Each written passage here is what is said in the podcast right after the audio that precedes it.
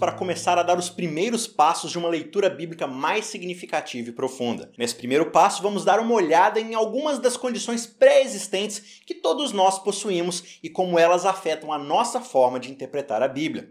Se você ainda não assistiu às aulas anteriores, está aparecendo aqui na sua tela, nesse canto, as aulas anteriores para você poder assistir e ficar a par de tudo que a gente já discutiu. Talvez você nunca tenha pensado em condições pré-existentes como um tópico relacionado ao estudo da Bíblia, mas é algo extremamente importante. Todos nós temos conceitos e termos pré-estabelecidos, ou seja, preconceitos que nos levam a interpretar algo antes mesmo de analisarmos um determinado assunto com mais proximidade e atenção. Hoje em dia, a nossa compreensão moderna do termo preconceito acaba sendo bastante pejorativa por tudo que a gente vive em termos sociais, mas a palavra preconceito nada mais quer dizer do que um conceito pré-estabelecido, ou seja, eu já chego a determinada ideia, a determinado texto, a determinado filme, música, conversa, com algo que já julguei antes mesmo de interagir com aquele conteúdo. Isso vai ficar claro no decorrer dessa aula, mas por enquanto essa ideia pode ser melhor entendida a partir do seguinte princípio: não existem leitores objetivos das escrituras, ou seja, Todos nós temos algum tipo de herança, de bagagem religiosa. Até mesmo aqueles que afirmam não possuir uma religião estão sujeitos a uma herança que acumula nossa experiência de vida, nossa educação, os lugares em que moramos ou visitamos, as pessoas com quem nos relacionamos e interagimos e tantas outras coisas que acabam moldando a nossa forma de ver e de pensar o mundo à nossa volta e interpretar a cultura da qual fazemos parte. Cada pessoa aborda a Bíblia com um conjunto de vieses interpretativos. Agora, quando eu uso a palavra viés, para algumas pessoas isso pode ter uma conotação negativa, como já foi falado. Mas para o nosso propósito aqui, isso significa apenas que a pessoa já possui uma tendência, ou seja, uma direção, uma perspectiva pré-existente sobre determinados assuntos, que vai influenciar a forma como ela lê e entende o que a Bíblia diz. Portanto, após essa breve introdução, vamos dar uma olhada em três dos grandes vieses interpretativos que afetam nossa leitura bíblica e que todos nós possuímos. O primeiro grande viés é a nossa experiência de vida, incluindo aí a nossa educação, os eventos e relacionamentos que acumulamos ao longo dos anos, e em segundo lugar, podemos listar a nossa bagagem religiosa, ou seja, a tradição que adquirimos por causa da religião que nós seguimos ou da igreja que frequentamos, seja no presente ou no passado. E em terceiro terceiro lugar está o viés da nossa linguagem e da cultura que forma e transforma essa linguagem através das relações sociais e processos semânticos ao longo do tempo. Nós vamos nos aprofundar especificamente em cada um desses três vieses. Primeiramente, vamos falar da nossa experiência de vida. Essa talvez seja a maior de todas as influências que temos ao ler a Bíblia, pois nossas experiências moldam nossas crenças. Todos nós já experimentamos algum evento na vida, para o bem ou para o mal, que moldou fortemente o nosso sistema de crenças e a forma como olhamos para o mundo à nossa volta. A morte de algum ente querido, uma empresa que faliu, ou algum tipo de abuso na infância, ir para a escola, se graduar na faculdade, casar, ter filhos. Todos esses eventos podem colorir e afetar o nosso entendimento da Bíblia, pois já estamos convencidos antes mesmo de abrirmos as páginas sagradas de que algumas coisas são verdadeiras e outras são falsas. Quer ver alguns exemplos? Uma pessoa abusada por uma figura paterna ou que teve uma infância muito dura pode ter dificuldades para compreender a razão de a Bíblia chamar Deus de Pai. Um curso de ciências biológicas ou uma matéria de biologia do colégio podem fazer com que olhemos atravessado para a descrição de um Deus que a Bíblia diz ser criador. O relacionamento que temos entre marido e mulher talvez cause alguma estranheza na forma como a palavra de Deus relata certos papéis e comportamentos do esposo e da esposa. Esses são só alguns exemplos básicos, mas eu tenho certeza de que muitas outras experiências e eventos da nossa vida irão influenciar nas ideias que já possuímos e vamos colecionando ao longo do tempo, e boa parte delas influenciará a nossa compreensão do texto sagrado. Em segundo lugar, está o viés que é gerado através das tradições da igreja que frequentamos ou da religião que escolhemos seguir. Quer seja uma igreja católica ou uma igreja evangélica, de cunho mais reformado ou talvez mais carismática, com doutrinas mais liberais ou com um estrito fundamentalismo. Perceba que até mesmo essas palavras que eu estou usando aqui para descrever diversos tipos de perspectivas teológicas já estão soando diferente para você e para quem ouve. E se eu pedir para cinco de vocês explicarem cada termo, provavelmente a gente vai ter cinco explicações diferentes. Grande parte de nosso pensamento e de nossas ideias acerca de doutrinas e crenças sobre a Bíblia são formadas pela igreja ou igrejas que já frequentamos. Novamente, eu devo lembrar que não existem folhas em branco quando se trata de ler a Bíblia.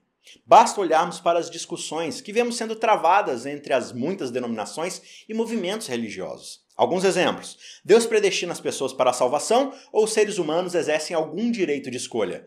É possível perdermos nossa salvação ou, uma vez salvos, salvos para sempre? Precisamos realizar algum tipo de obediência moral para sermos aceitos por Deus ou isso vem após a salvação? A vida na Terra foi diretamente criada por Deus ou ocorreu uma evolução da qual Deus participou? Crianças podem ser batizadas? A partir de que idade? Por imersão ou por aspersão? Será que haverá um arrebatamento secreto ou Cristo virá visivelmente?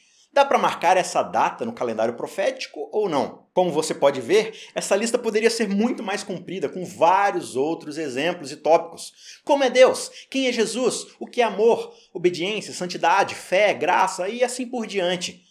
O ponto é que cada denominação já possui uma certa carga de tradução que fará com que os seus líderes, pastores e os seus membros interpretem certos tópicos da Bíblia com ideias já estabelecidas anteriormente. Talvez o pastor da sua congregação tenha ensinado certo assunto com bastante eloquência e paixão, usando argumentos bastante convincentes.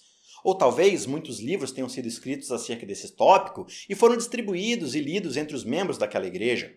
Ou inclusive alguns assuntos foram abordados publicamente na sua congregação e causaram algum tipo de desencorajamento e rostos franzidos por parte da direção.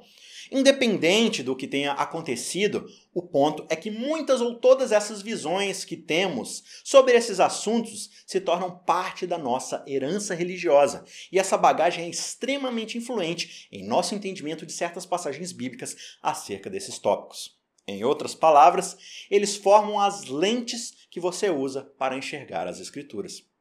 Por fim, mas não menos importante, está o terceiro viés que molda nossa forma de entender a Bíblia. É a cultura que nos cerca e a linguagem gerada por ela.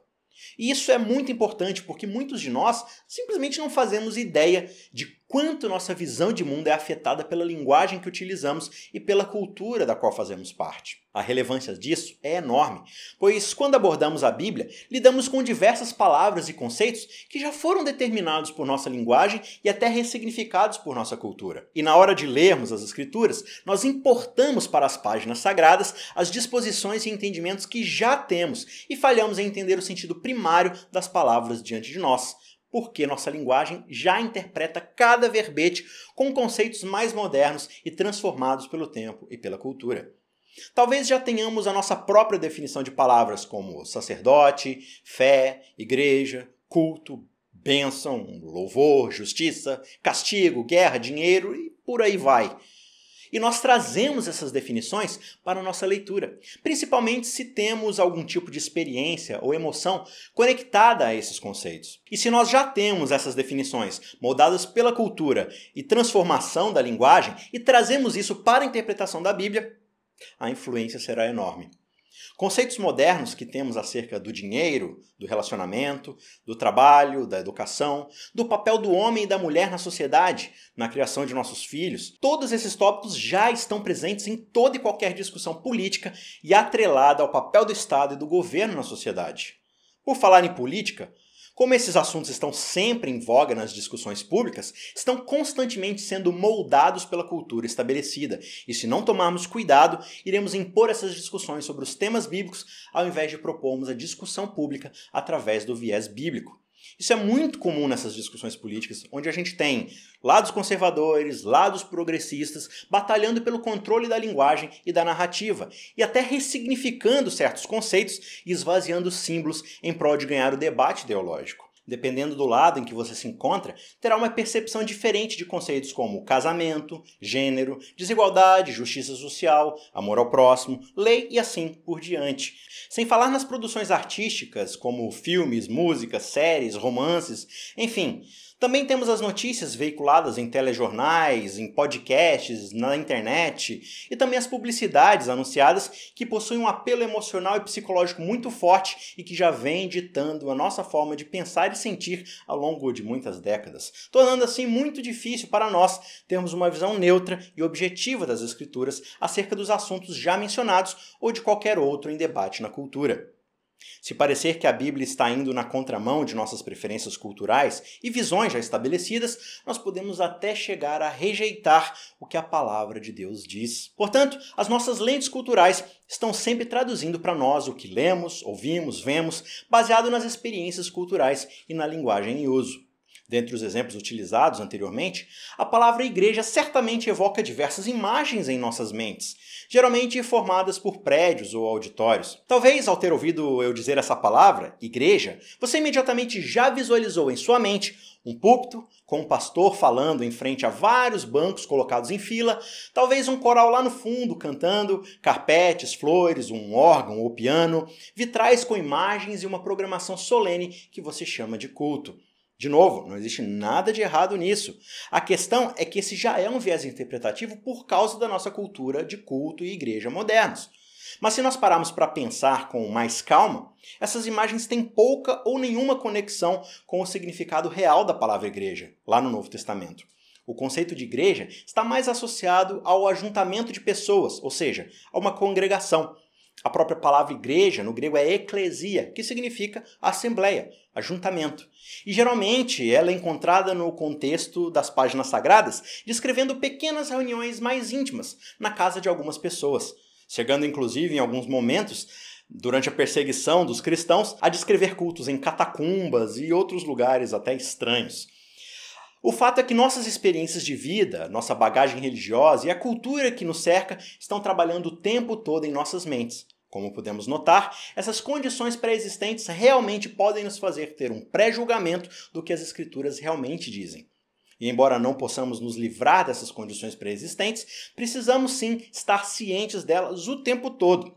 Essa percepção já é meia batalha vencida.